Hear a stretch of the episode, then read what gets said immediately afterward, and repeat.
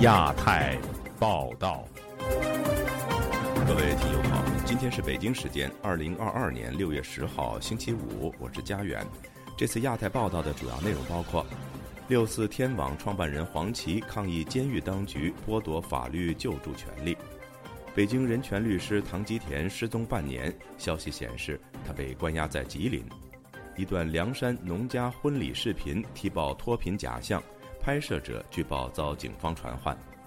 美国拜登政府第四次对台军售再次引发中方反弹。欧洲议会通过决议，确认中国政府在新疆实施危害人类罪行，并构成种族灭绝风险。接下来就请听这次节目的详细内容。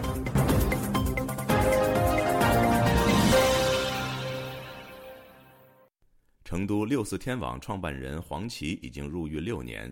黄琦的母亲蒲文清本周四接受本台专访时说，他肺部的癌细胞已经扩散到肝脏等部位。他还披露了春节前夕获准探监，但视频刚开启后，当黄琦询问是否为他请了律师，黄母回答请了两位北京律师时，就因为这句话，狱方取消了这次探监。详情，请听记者乔龙的报道。中国最早的人权网站之一六四天网创办人黄琦。被以泄露国家秘密等罪判刑十二年，目前被羁押在四川巴中监狱。黄琦一位要求匿名的友人本周四告诉本台记者，黄琦的母亲蒲文清罹患癌症，已到晚期。他希望在有生之年多见儿子几次。奶奶的癌细胞已经全身扩散了，医院叫他做化疗，他怕抵抗不住，没有做。他说拖一天算一天。他迫切要求建在监狱里的儿子。另外，蒲文清的户籍地内江没有好的医院，如果去成都治疗，他的医保只能报销百分之六十的医疗费，他没有这个承受能力。本台就此专访了黄琦的母亲蒲文清，她说，医生告诉她，癌细胞所在的肺部位置特殊，不能做手术。我带华西去看了，做了 CT。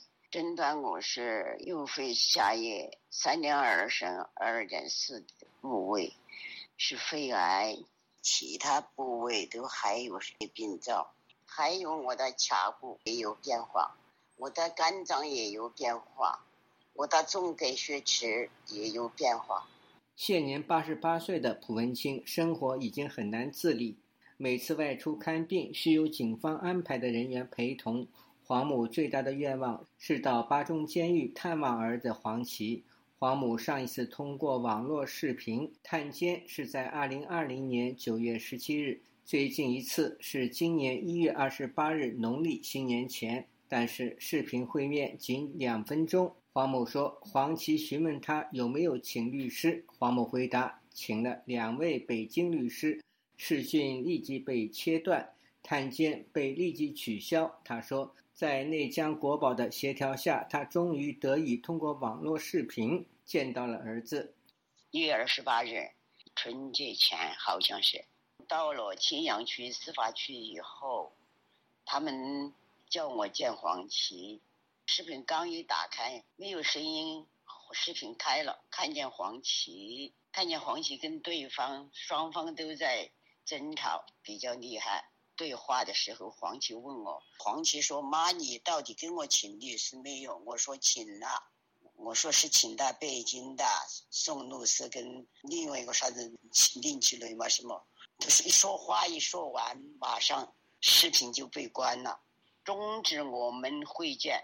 只看见黄琦还在跟他们管理的人员互相在争吵。蒲文清说：“这次探望黄琦前。”监狱方提出只准谈生活，不得提案情。贵宝告诉我，说八中监狱取消黄旗探视机会。去见的时候，就当时通知我，我见黄旗第一个不准说案情，只是谈家务、谈病情。为了能再见到儿子，蒲文清纵有千言万语，但不敢多说一句。他说自己年事已高，而且身患癌症。许多事已无法亲力亲为。他说自己的病情在加重，不能治好，也不能减轻症状，只有逐渐加重的。我我想我在最困难的时候，我要离开人世，我还是想见我儿子黄奇一面。中国艺人是黄奇，于二零一六年十一月被捕，其后被以泄露国家秘密罪以及为境外非法提供国家秘密罪判刑十二年。黄奇入狱前曾被诊断有肾功能衰竭和高血压等多种慢性疾病。黄母多次向司法局提出保外就医申请，但均遭拒绝。蒲文清说：“他将继续为儿子奔走。”让他早日获释，并且得到妥善治疗。自由亚洲电台记者乔龙报道。去年十二月，北京维权律师唐吉田突然人间蒸发，过去半年音信全无。近日传出消息说，唐吉田在缺乏法律依据的情况下被关押在吉林。上个星期，他更发生意外，头部受伤。由于当局从抓捕到羁押唐吉田都是黑箱作业，外界相信他很有可能受到了不人道对待。请听记者高峰的报道。自半年前开始一直下落不明的唐吉田，突然传出音讯。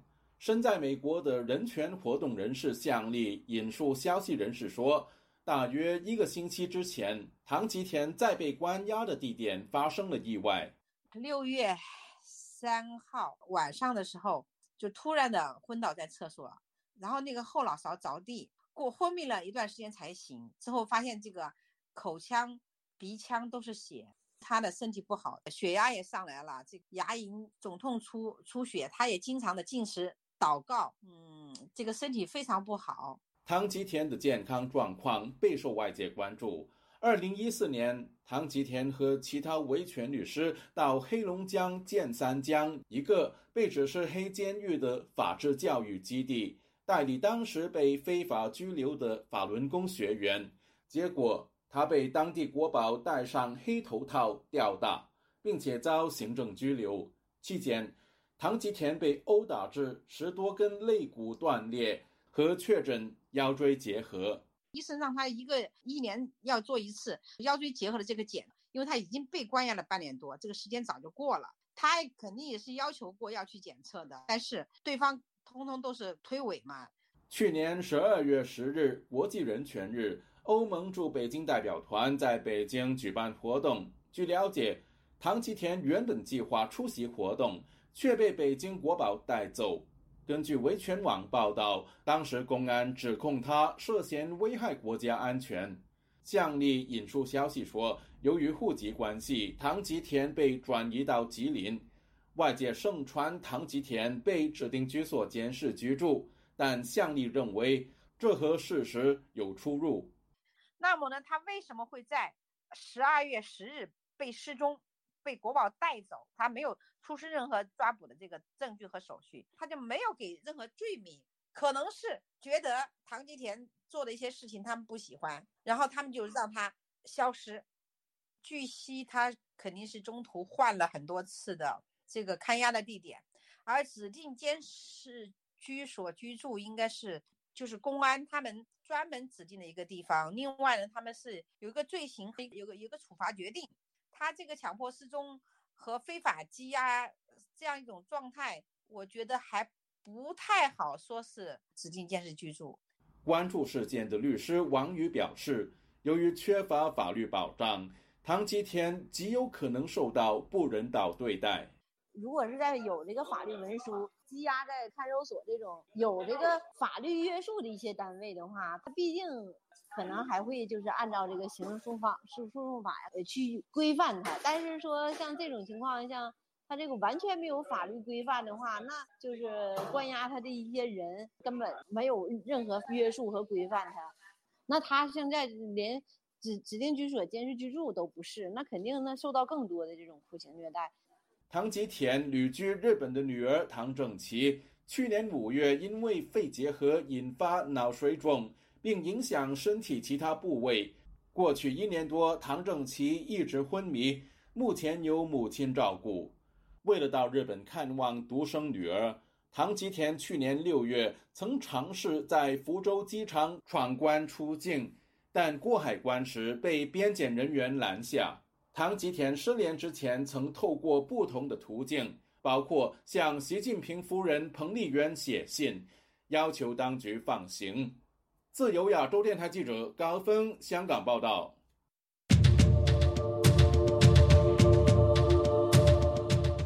正当中国国家主席习近平访问四川之际，一名五月底在抖音上传四川凉山彝族婚礼现场的民众，近日却被喝茶，遭当地公安传唤约谈。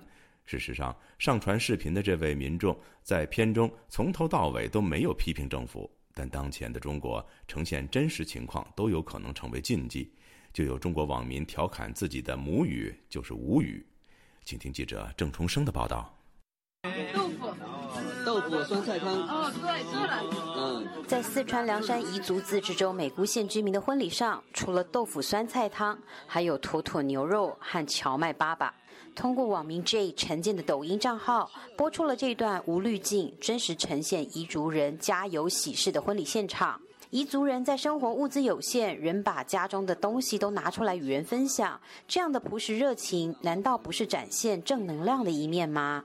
至少。这对四川凉山彝族自治州政府来说不是的。网上流传的视频和截图显示，陈建五月二十四号将自己拍到的这段影片上传到快手与抖音，但三个礼拜后，到了六月七号，他接到州政府网监的电话还不够，没一会儿，包括了美姑县委书记、公安、政法到当地宣传部门的联合工作组也都给他打来电话，公安要找他聊聊。自嘲要被喝茶的陈建，后来还被警方做了笔录，并在一份传播正能量保证书上盖了手印并签名。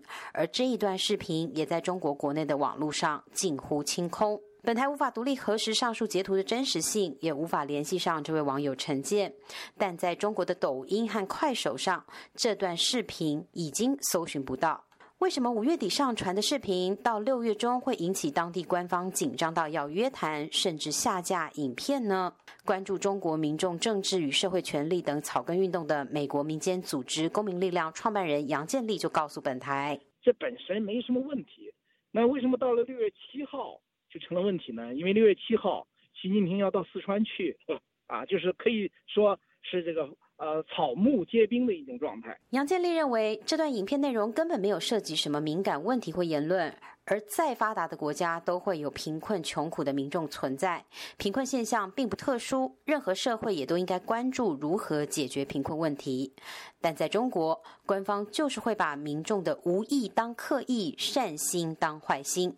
杯弓蛇影这一句成语，或许可以作为美国县公安传唤陈建的总结。这在美国南卡罗来纳大学艾肯商学院教授谢田看来，更凸显的是中国所谓的全面脱贫奔小康。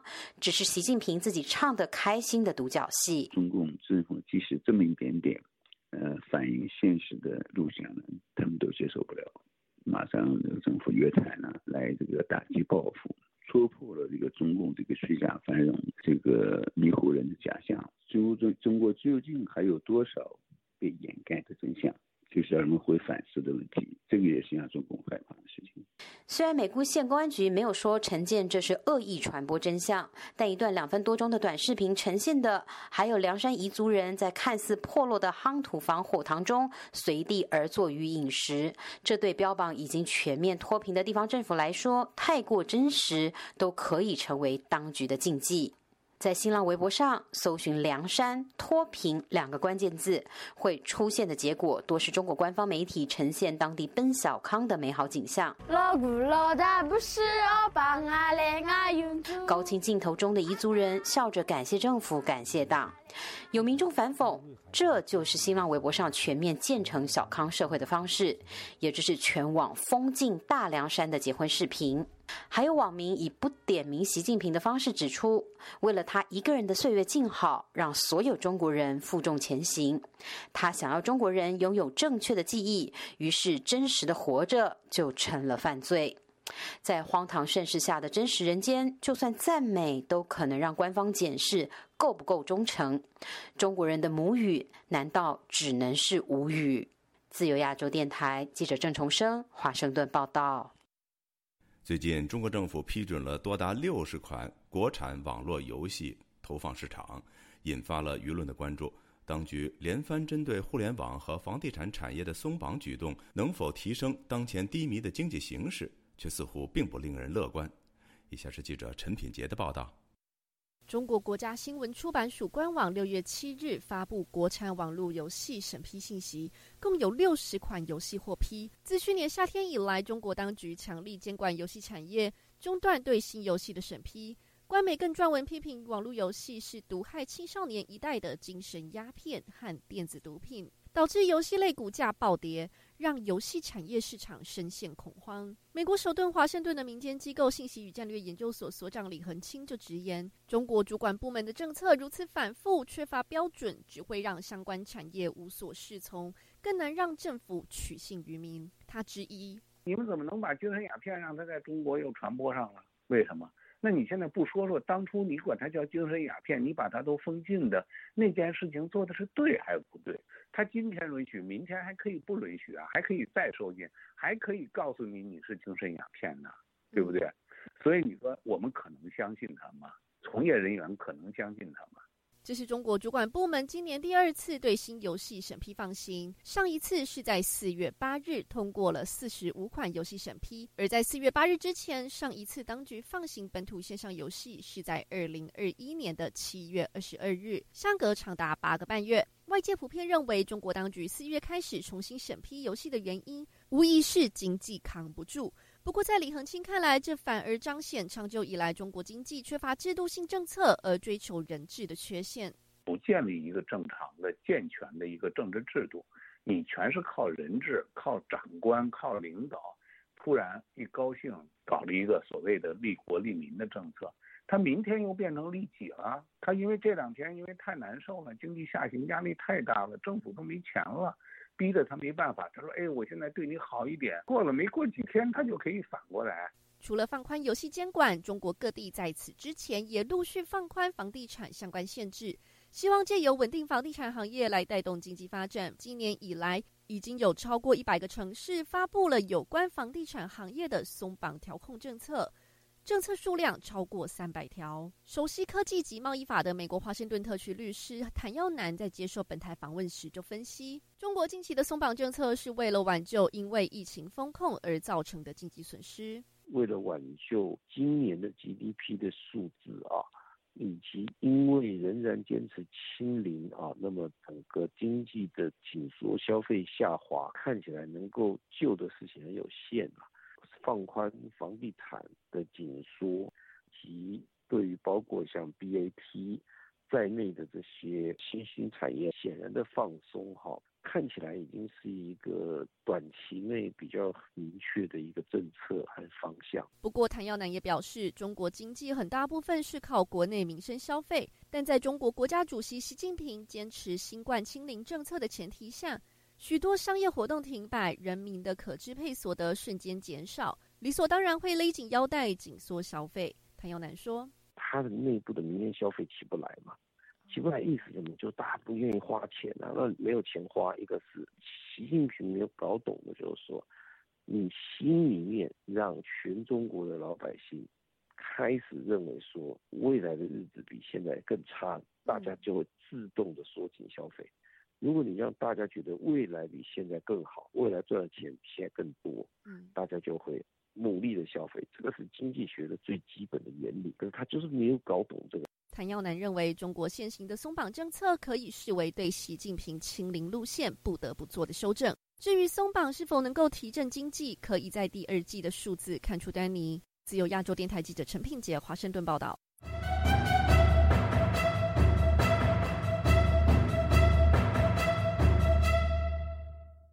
美国国防安全合作局日前宣布，将向台湾出售价值1.2亿美元的海军舰艇零件以及相关的技术支援。这也是拜登政府上任以来美国第四次对台军售。台湾总统府发言人周四表示，感谢美国政府依照《台湾关系法》以及六项保证，持续落实对台湾的安全承诺。此举将有助于提升台湾的自我防卫能力。以下是记者黄春梅发自台北的报道。根据美国国防安全合作局发布的信息表示，美国国务院批准向台北驻美国经济文化代表处出售军舰的非机密备件和维修零件、后勤技术援助等，总成本约为一点二亿美元，并进行知会国会的程序。新闻稿强调，这一项军售将有助于改善该国的安全，并协助维持该地区的政治稳定、军事平衡和经济进步。台湾外交部发言人欧江安九日在例行记者会也证实，外交部已经接到美国政府通知。欧江安提到，这是拜登政府上任一年半以来的第四次，也是今年第三度宣布对台军售，充分展现美国政府对台湾国防需求的高度重视。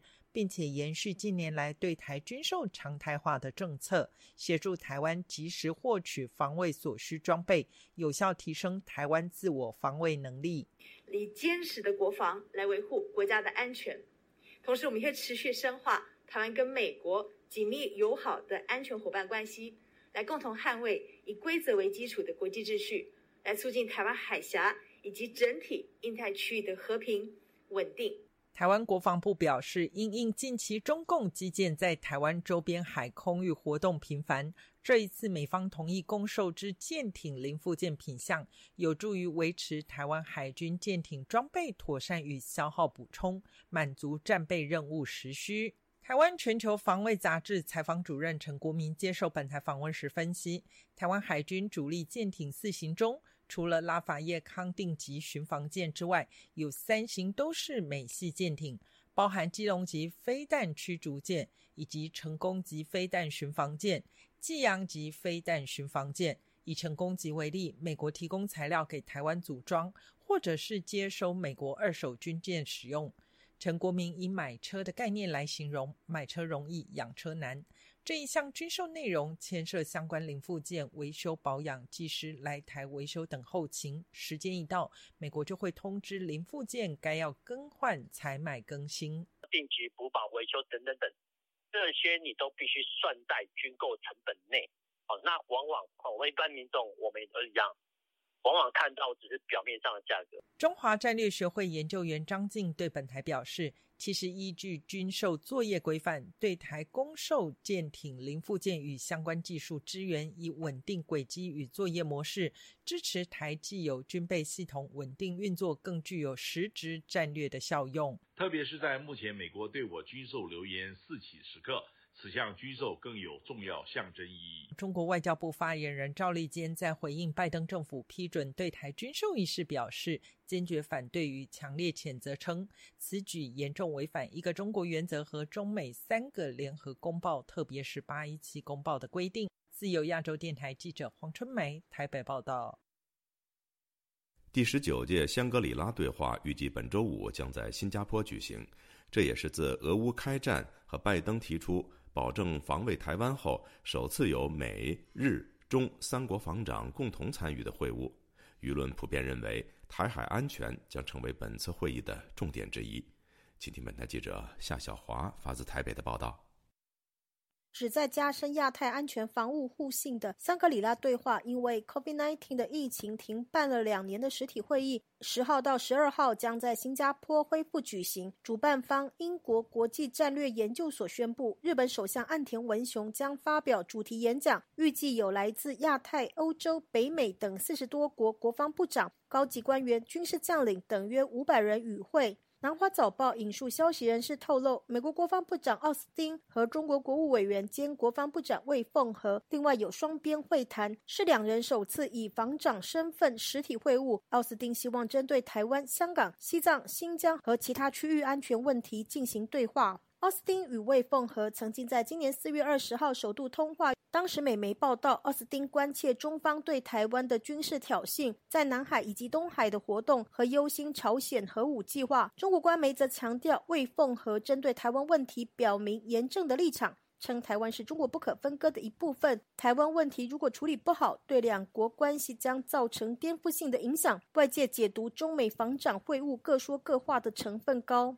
日本每日新闻报道，日本防务大臣岸信夫十二号将与魏凤和举行双边会谈，是二零一九年以来中日防长首度面对面会谈。台湾中央社引述日媒经济新闻报道，预料岸信夫将对中国军方在东海以及南海等地区加强军事威胁表达忧虑，并将表达不容许在台海以武力改变现状的态度。应该也会提到两人去年十二月视讯协商，今年启用热线电话的筹备状况。台湾国防安全研究院国家安全研究所所长沈明世接受自由亚洲电台采访分析：就美国跟日本来讲，他当然是希望说，透过这个机会，能够跟东协的国家或者是南海周边的国家讨论有关中国军事威胁的问题，或者甚至于如何强化彼此的合作。沈明世提到，二零一九年魏凤和参加对话的时候，当时美国是特朗普主政，对中采取强硬的态度。在那次的谈话里面呢，呃。中国其实也展现出你很强势，但是我也不不退让，也展现出强硬的态度。这阵子因为俄乌战争，有的人会认为说，哎，那是不是呃魏凤和到这个香格里拉对话呢？是不是也是采取呛虾，或者是对美国的这种强硬的态度？我认为可能不太一样。沈明师认为，魏凤和与奥斯汀会谈时，在台湾和南海问题上仍会表达强硬的立场。但是十二号魏凤和有一场演讲，主题是关于中国在世界秩序发展的影响，应该。会采取软性的诉求，主要是透过这个场合去传达中共的理念。什么理念？就是呃，其实他不是对其他区域或国家造成威胁，其实他是站在多边主义的，他希望这个维持世界秩序的稳定跟和平，他会希望这样的。但是实际上能不能达成效果是很难说了。沈明是提到，中共面对乌俄战争后外部局势的变化和秋天即将召开二十大的内部政治议程，在外交方面希望能够拉拢东盟国家，美国也正在。在结合东北亚，或是与东盟国家构筑一个围堵中国的防线。台湾资深媒体人郭崇伦接受自由亚洲电台采访指出，各界关切中国国防能力增长以及意图，也希望中国对近期与澳大利亚和加拿大军机之间的纠纷做出解释。有的说法是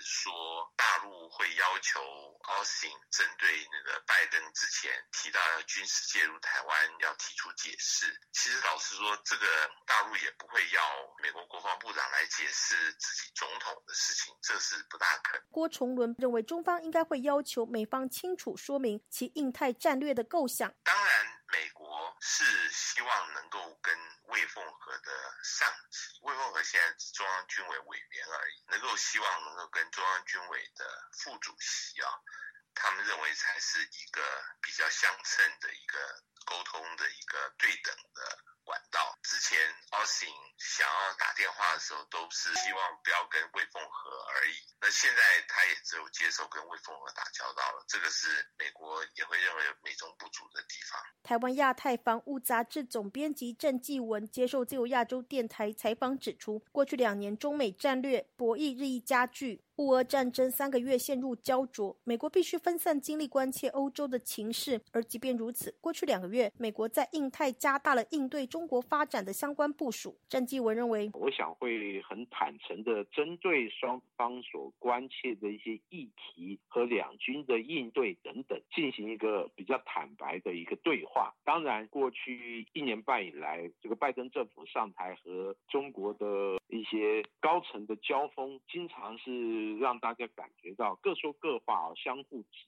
责。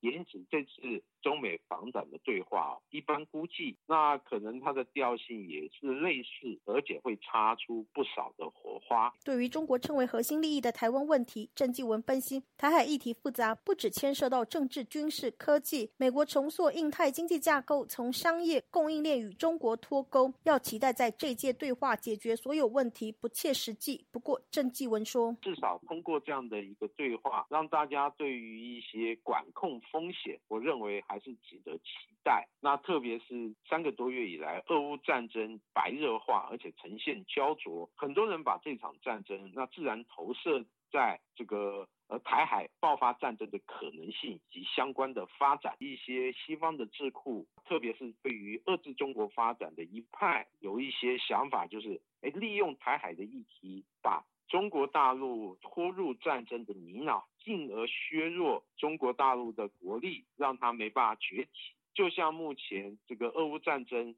让这个俄罗斯陷入战争泥淖，那国力继续的耗损，不只是呃台湾这边高度关注战争对于台海这个议题的投射，我想中国大陆方面对于这个部分也进行一个很深入而全面的相关的研究，来避免真的成为一个中国大陆诶国力消耗的一个坟场。对岸田文雄受邀开幕演讲，主办方指出，全球地缘政治紧张局势加剧，日本是越来越重要的角色。岸田文雄积极与亚洲、欧洲和北美的伙伴进行接触，预料他将就日本战略变化展望、乌俄战争对地区的影响，以及中国在东海和南海的海上扩张和亚太地区安全对策等问题发表见解。自由亚洲电台记者夏小华台北报道。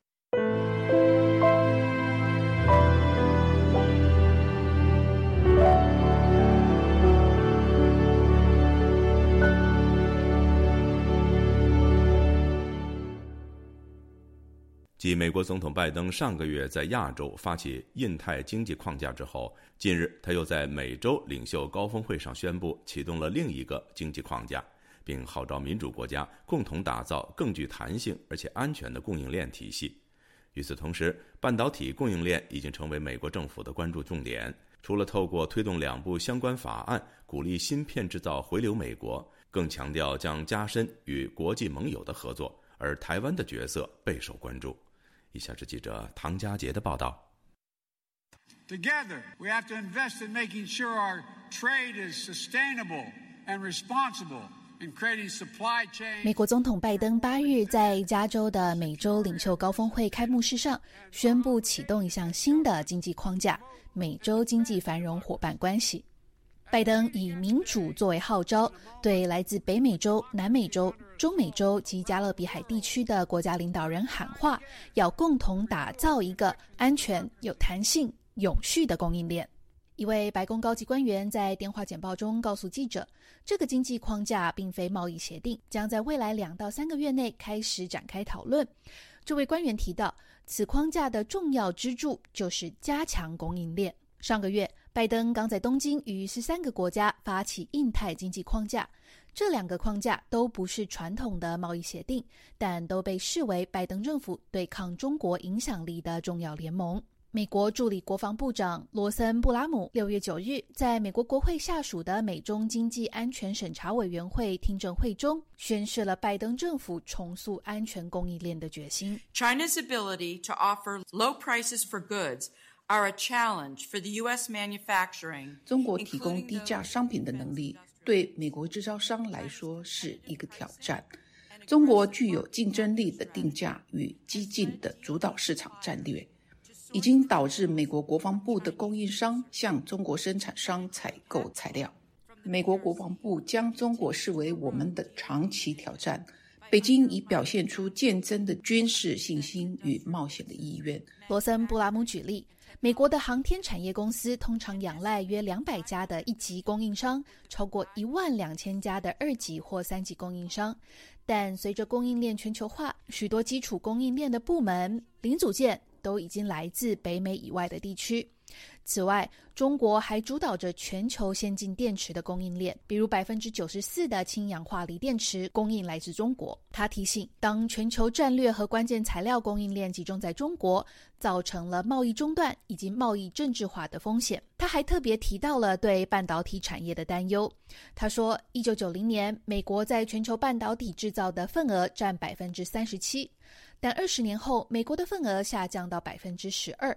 美台商会与美国智库二零四九日前发布的报告也警告，半导体供应链中断将对美国国家安全以及美国的关键基础设施造成严重影响。报告写道，目前台湾及韩国百分之百掌握着七纳米以下的尖端半导体制程。鉴于台湾复杂的政治局势以及中国对其构成的挑战，半导体供应链的潜在风险在台湾尤其严重。美台商会会长韩如博表示。台湾半导体产业的重要性为美台关系提供一个重要的经济和地缘战略标志。他提出警告：台湾若落入中共的怀抱，就像是把一个重要的全球经济支柱交给了敌对国家。罗森布拉姆在听证会中提到，除了加大美国国内的生产能力，还要与美国的国际盟友合作，增强供应链的弹性。目前，美国参众两院仍在就一项约五百亿美元的晶片法案进行讨论。两院通过后，将由拜登签署成为法律。这项法案鼓励晶片制造回流美国。美国国会还在讨论另一项促进美国制造半导体的法案，这部法案则着重在为半导体投资提供税收减免。自由亚洲电台记者唐佳杰，华盛顿报道。欧洲议会九号通过决议。承认中国政府对新疆维吾尔人的系统性侵犯人权行为构成危害人类罪和种族灭绝的严重风险，因此成为全球第十个通过决议承认危害人类罪和种族灭绝严重风险的立法机构。议会同时还通过要求执委会禁止透过强迫劳动制造与运送的商品进入欧洲市场的决议案。详情，请听记者蔡玲发自巴黎的报道。把中国新疆地区的人权状况定性为种族灭绝，得到欧洲议会四个最大党团的支持。此前，欧洲议会曾经通过数份有关新疆情况的议案，但是承认新疆种族灭绝罪还是第一次。欧洲议会此举的背景是不久前有关新疆警察档案曝光和联合国人权事务高级专员巴切莱特的访华。这个新疆人权情况包括新疆警察档案决议案，呼吁欧盟及其成员国根据联合国灭绝种族罪公约，采取一切必要措施，结束这些暴行，并确保对所犯罪行负责。通过的决议标志着对问责机构为维吾尔人民伸张正义的历史性呼吁。除了承认种族灭绝的严重风险外，决议还包含其他重要呼吁，例如呼吁巴切莱特立即发表他关于新疆局势的独立报告，并指出欧洲议会的遗憾是巴切莱特没能明确要求中国政府承担责任。决议虽然不具法律效力，但是被认为将进一步破坏欧盟与中国间的政治互信，使得双边交流面临新挑战。八号在议会的辩论中。瑞典籍议员莱加指出，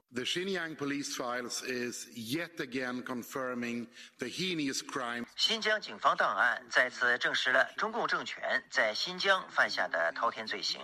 现在我向你们介绍欧洲议会对我们收到的证据的政治回应。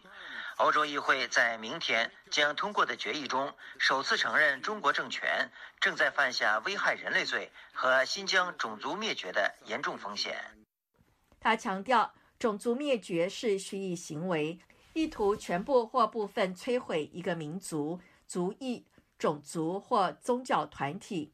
种族灭绝是危害人类罪、酷刑、强迫堕胎、政治灌输、大规模驱逐。法国籍议员格鲁克斯曼也认为。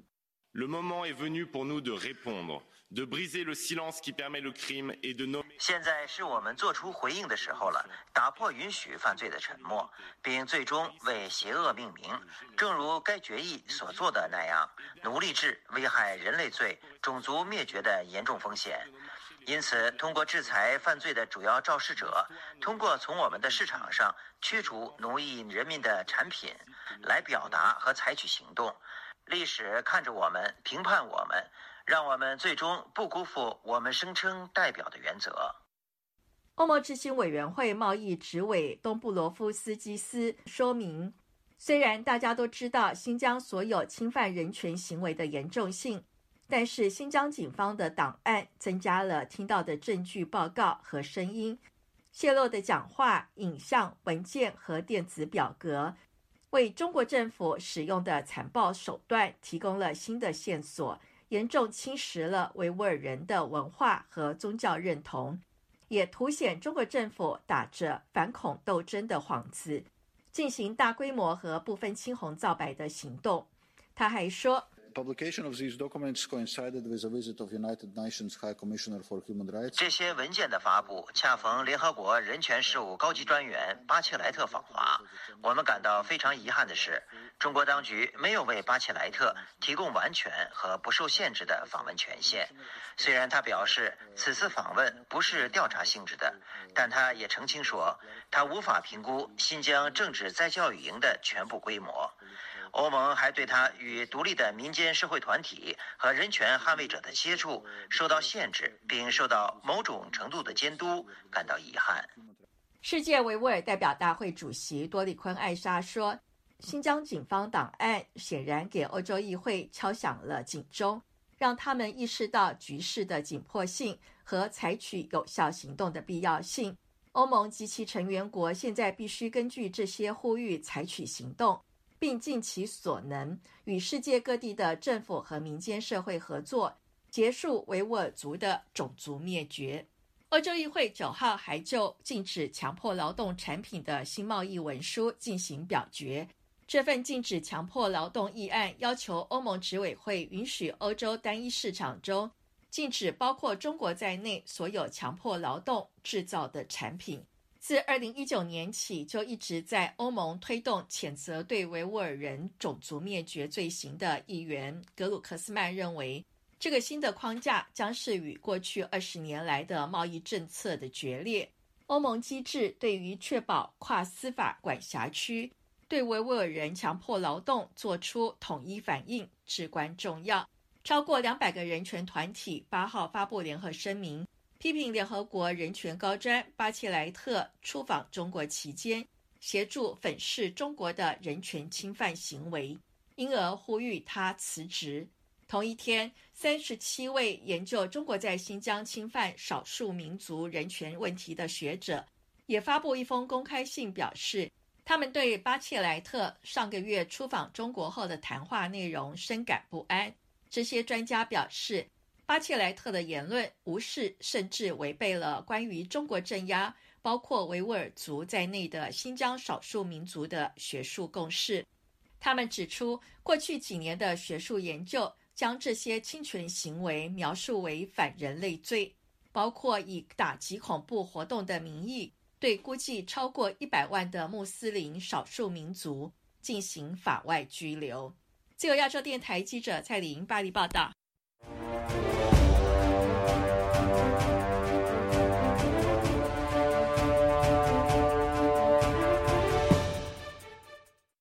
星期四是香港反送中抗争序幕的三周年纪念日。有在台湾的香港抗争者表示，二零一九年的抗争是香港人爱香港的象征，离开香港也不会忘记，也不后悔因抗争而付出的代价。希望在台湾的港人继续关注人权自由，延续二零一九年香港抗争运动精神。请听记者陈子飞的报道。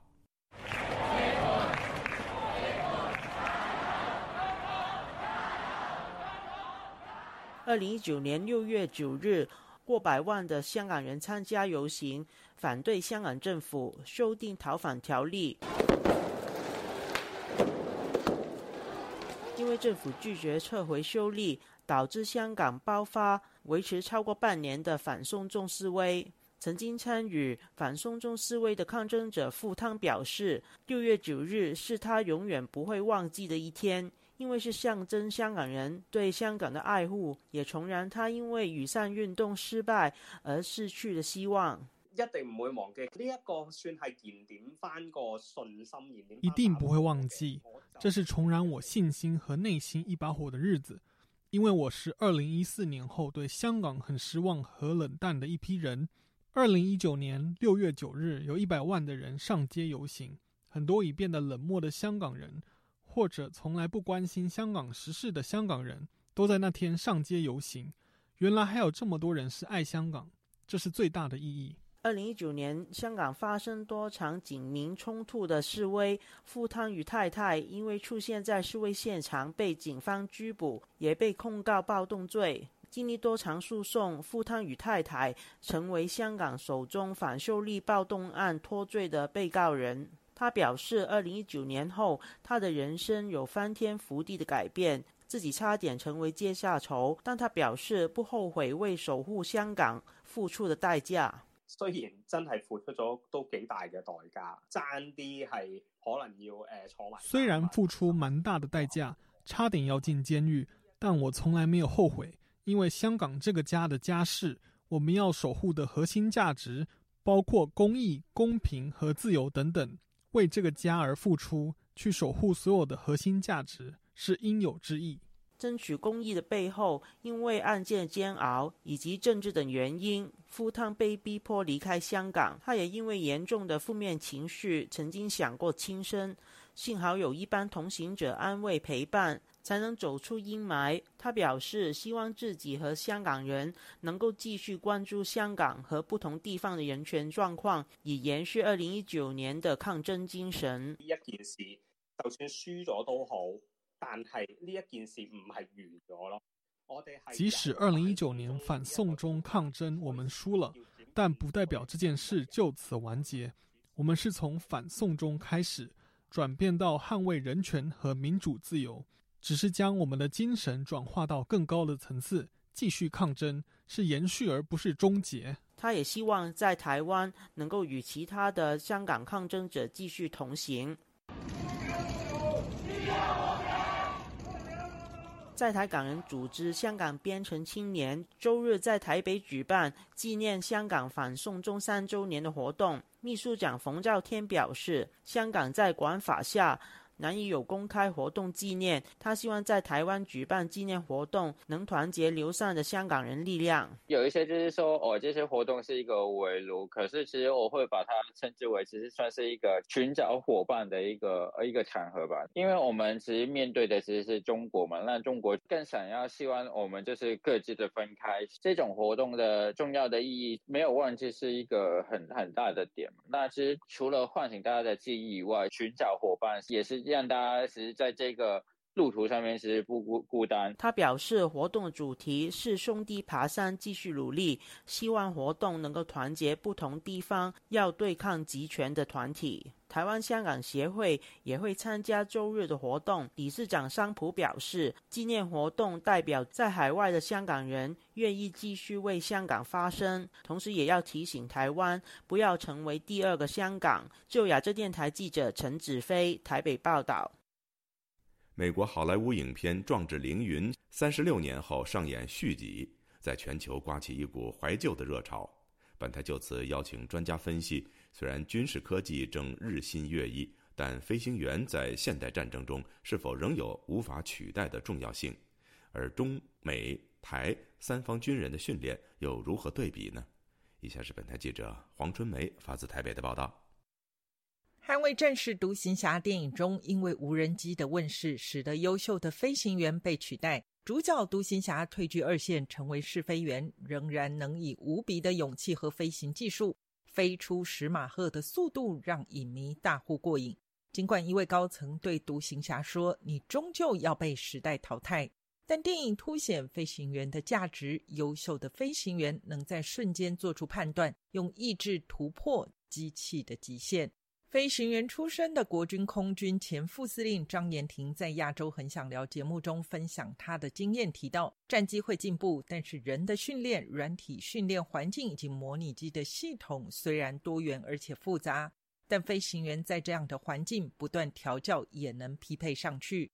而无人机虽有其趋势和优势，但无人机无法做出快速的动作，软体也没有办法到达那个地步。人随时在第一时间，嗯，不用先透過電腦，無人机透過電腦、透過電腦、通过卫星，卫星再传送给他都不一樣。那个整个战场瞬息万变，都可按照秒来计的。嗯，所以将来的这个无人机会取代一部分，但是没有办法完全取代。嗯，从这一部电影让人联想，近来共機頻頻擾台，台湾军机飞行员有机会半飞监控。两岸的飞行员实力差距如何？在节目中，军事资深媒体人吴明杰指出，国军刚接二代机，不管是 F 十六、幻象两千或是 IDF，士气高昂。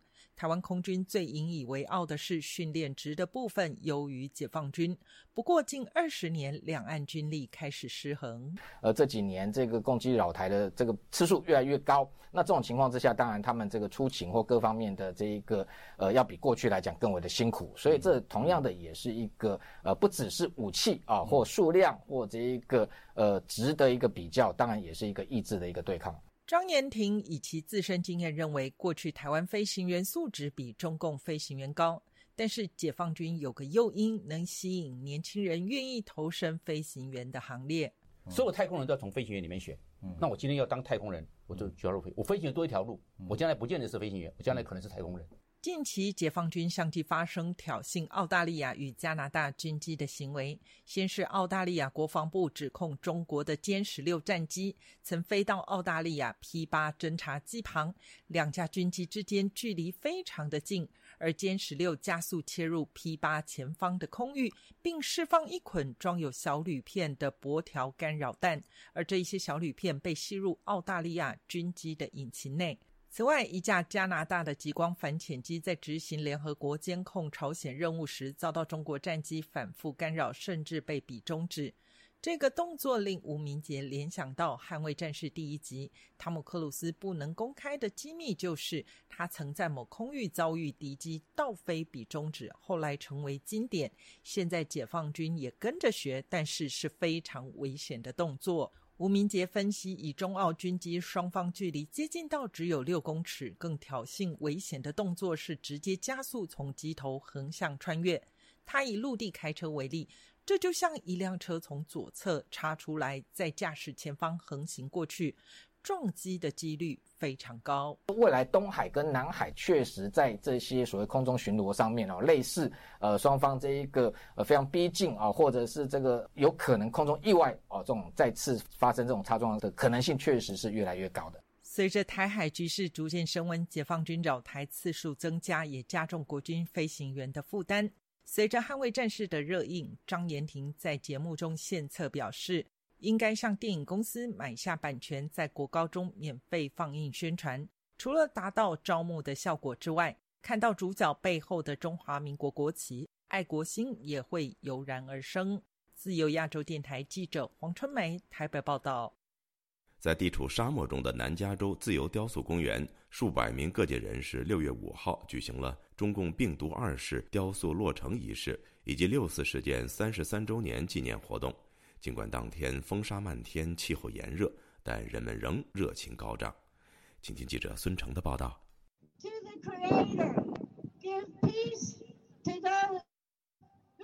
在活动开始时，美国原住民风马酋长的后裔瓦哈塔在新落成的中共病毒二世雕塑旁进行了原住民的传统祈祷。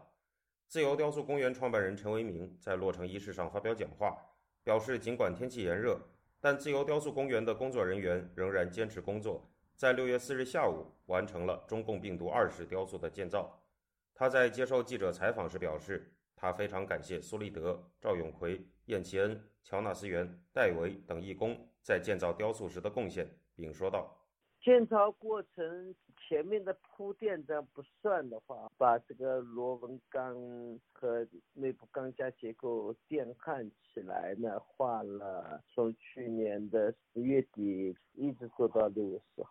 原版中共病毒雕塑在去年六月四日于自由雕塑公园落成，随后在去年七月二十三日被人纵火焚毁。美国司法部在今年三月公布的材料中。显示，法院已经对三名策划破坏中共病毒雕塑的中国政府代理人进行起诉。与中共病毒雕塑相比，中共病毒二十雕塑本身仍然是由半个习近平头像和半个骷髅头的形象组合而成，全身布满红色的新冠病毒毒株的样子。但是，这一雕塑使用了圆柱形的基座以及更具有压迫感的艺术造型。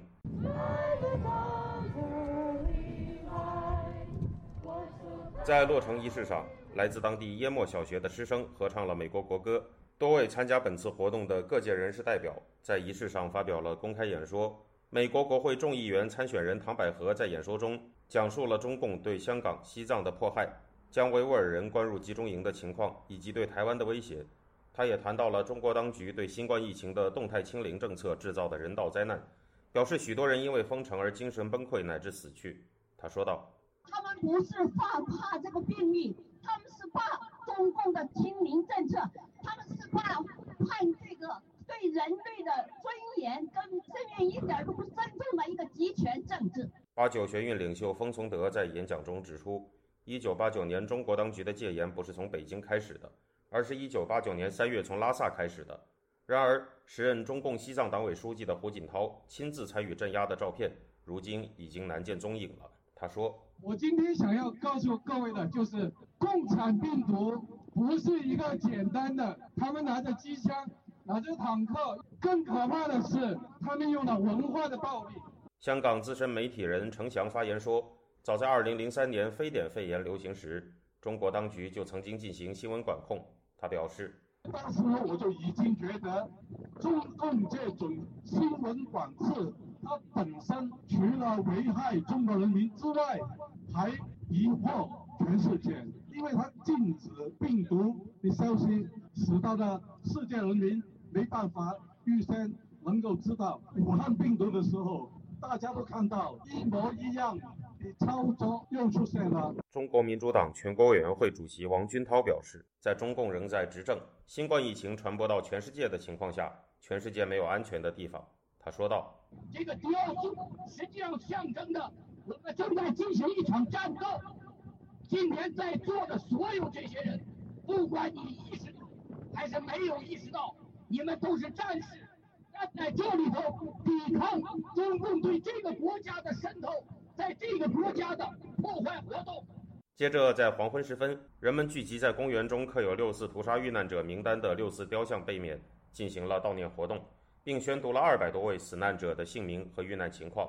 整场活动一直持续到了入夜时分。自由亚洲电台特约记者孙成，洛杉矶报道。听众朋友，接下来我们再关注几条其他方面的消息。中国观察者网周三刊登了复旦大学经济学院院长。